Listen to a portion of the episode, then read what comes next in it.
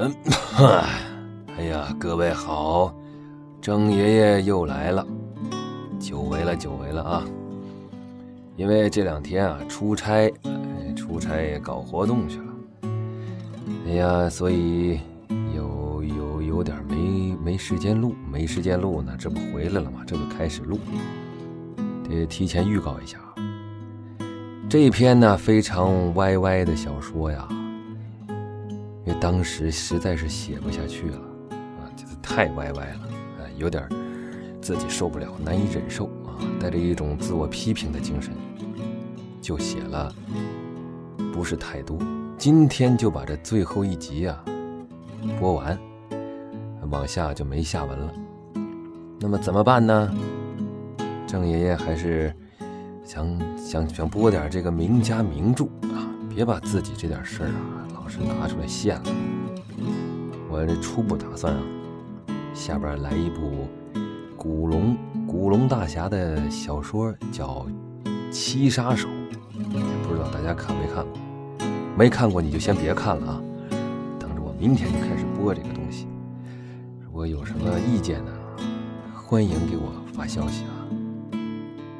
呀，真是不好意思，都是乱尝试。好。就闲话就扯到这儿，马上开始播。这个上回书啊，我也忘了播到哪儿了。反正呢，我就是当了这个特派员呐，啊，驻地球的特派员嘛。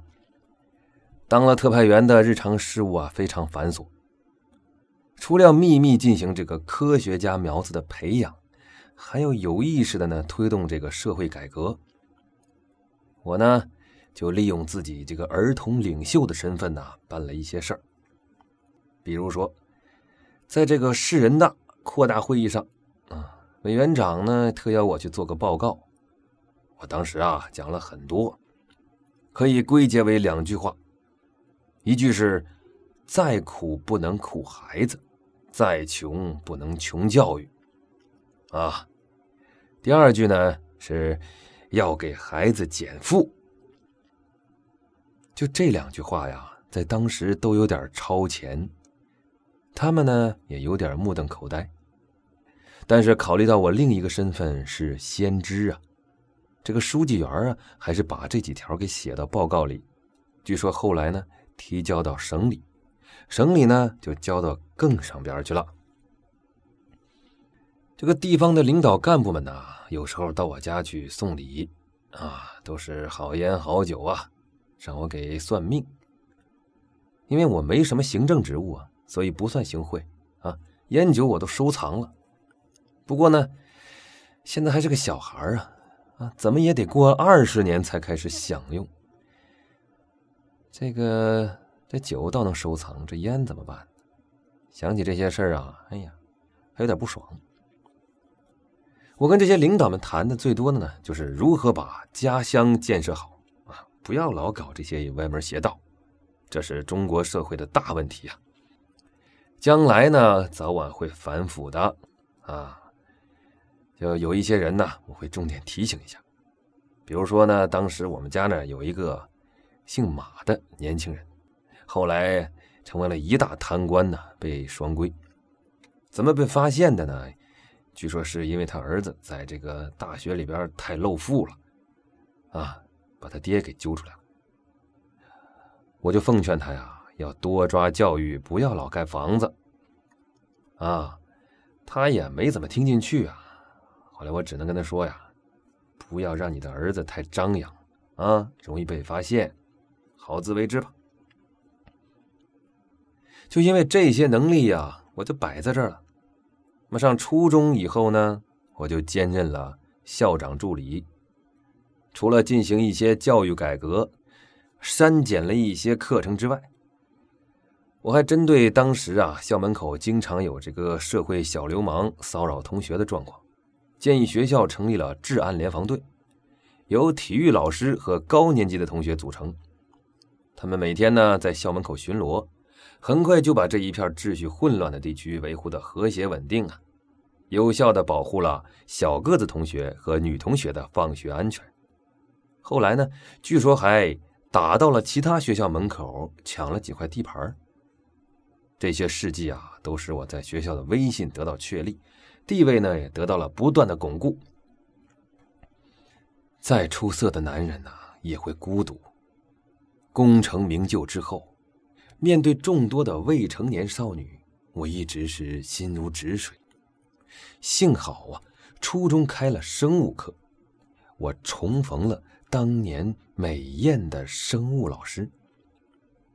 当年。生物老师啊，是男同学眼里的一道风景啊！不仅仅因为人长得俊俏、会打扮，脾气也特别可爱。上课时候装得很严肃，但是单独问问题呢，或者课下的时候呢，就会很温柔、很亲切，笑起来也特别活泼。有时候啊，我们班干部去办公室送作业。总会看到各种年纪的男老师在厚颜无耻的搭讪他。那么各种年纪的女老师呢？要不就在周围呀冷眼旁观，沉默不语；要不就叽叽喳喳的说一些小话。而我们呢，很多男孩子回到班级里啊，也是传着各种闲话，透露着各种酸溜溜的无奈劲儿。以当时年纪的男生来说呀。这种御姐基本上是高山仰止，无路攀登啊。而今时今日就不同了，我呀，虽然我是十几岁的身体，但是是三十几岁的心脏和脑子，所以那些无用功我是不会做的。喜欢就要大胆的去追求，不能让这份感情停留在西西里的美丽传说呀。于是，我就认真的学习生物，长期保持生物考试第一名的成绩。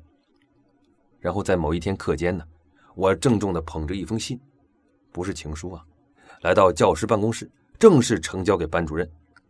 那是一份申请担任生物课代表的材料，里面详细的阐述了初中生物课的重要性以及我对生物课的理解和热爱，啊，是长篇大论，旁征博引。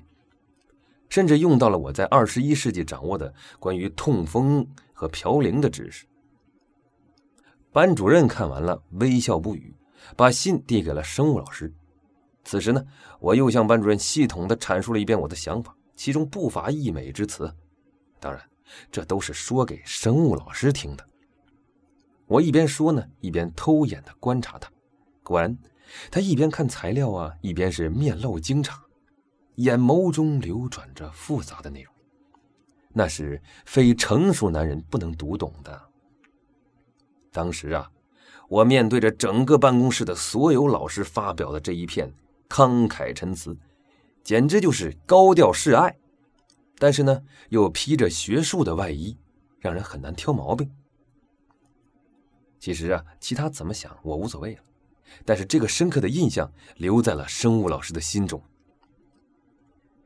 所以我说完之后，向各位老师鞠了一躬，径自离去，留下了一片沉默。凭借我在学校的地位，要申请一个小小的课代表，简直是屈尊呢。果然，不久以后任命就下来了，我可以堂而皇之的每天跑到办公室去给生物老师请安，嘘寒问暖，培养感情。他对我呢，也是越来越信任。但是顾及到我是未成年人的身份，只能回避我直接而灼热的目光。其实据我了解，她好像也有个男朋友，但是在外地，关系也是不稳定啊。专家有云：长期异地恋乃恋爱之大忌，痛苦和忍耐大于快乐。所以我经常给老师讲一些男女感情方面的先进理论。一开始呢，他还经常训斥我，后来就欲拒还迎的听啊。最后就非常渴望我继续讲，没办法，这些理论都是来自二十一世纪的，实在太先进了。他还特别听我讲各种例子。我说我我看的书多，其实呢就是把二十一世纪能想起来的朋友的感情经历都说了一遍。实在没有了呢，就回忆这个《非诚勿扰》里边各种男女嘉宾呢，啊，反正什么新鲜讲什么，用知识把这个姑娘彻底砸晕了。有一次呢，师生之间发生了这样一段打情骂俏的对话。老师好，好，老师，作业收齐了。好，放那吧。啊，你咋还不走啊？老师，我看你的脸色怎么了？比较红润，那还用你说？不是，老师，我的意思是有点太红了，不会发烧了吧？不，不会吧？不热呀，没事。老师，我帮你摸摸。滚一边去。好的，滚到哪边？你又嘚瑟是不是？不敢不敢，老师。其实呢，我是想跟你聊一个比较深刻的话题。什么深刻的话题？关于人生。啪！老师，你怎么用笔帽扔我呀？捡起来。我没用圆规就不错了。我就知道你狗嘴吐不出象牙。老师，看来你对我的误会太深了。你本来就是个小流氓，我误会了吗？老师，你竟然用“流氓”这个词儿，不乐意啊？我太荣幸了。你真不要脸，老师。其实我只是想问问你，你相信人生可以改变吗？你你这跟生物课有关系吗？你也可以从生物学的角度解释吗？可以改变呢。比如你要是换个猪头，以后就变成猪了。老师，你太不严肃了。我说的对人生的一种重塑，就是从头再来。从头再来？你科幻小说看多了吧？老师，我告诉你一个秘密啊，我知道你五年以后嫁给了谁。嫁给谁了？我。啪！老师，你干嘛又用笔帽扔我呀？捡起来，我们用圆规就不错了。那你蹬鼻子上脸。老师，我承认我改编了一下。其实啊，你嫁给了校长，嘿还给他生了个小孩什么？他都那么大岁数了。是啊，你根本不爱他呀，你为什么嫁给他呢？我，你，你胡说八道，根本不可能。老师，你忘了我有未卜先知的超能力吗？超能力。我怎么会嫁给他呀？老师啊，你毕竟是个少女呀，不懂老男人的手段呢。可是，可是我一想起他那样子，哎呦，这可怎么办呢？老师，这就是我要问你的：你想改变你的悲剧命运吗？真的能改变吗？能。怎么做？交给我。交给你什么？老师。你不要有邪念，滚！好吧，老师，我是说把你的命运交给我。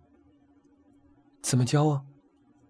这样吧，明天放学以后，你在后门第二个电线杆子等我。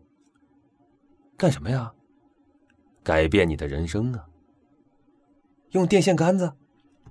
用高科技？老师，你要相信我呀！老师。别别目瞪口呆的，我走了，明天见。我刚走到门口，只听得嗖，啪，一只圆规扎在门框上。我惊恐的回头一看，生物老师是满脸涨红啊，恶狠狠的对我说：“你要是敢骗我，看我怎么收拾你！”我拈龟一笑：“老师，你放心。”我会对你负责的。全文完了，完了，完了，完了！以后要是能写出来，再说吧，再说吧，再说吧，再说吧。就这样吧，就这样吧，就这样吧。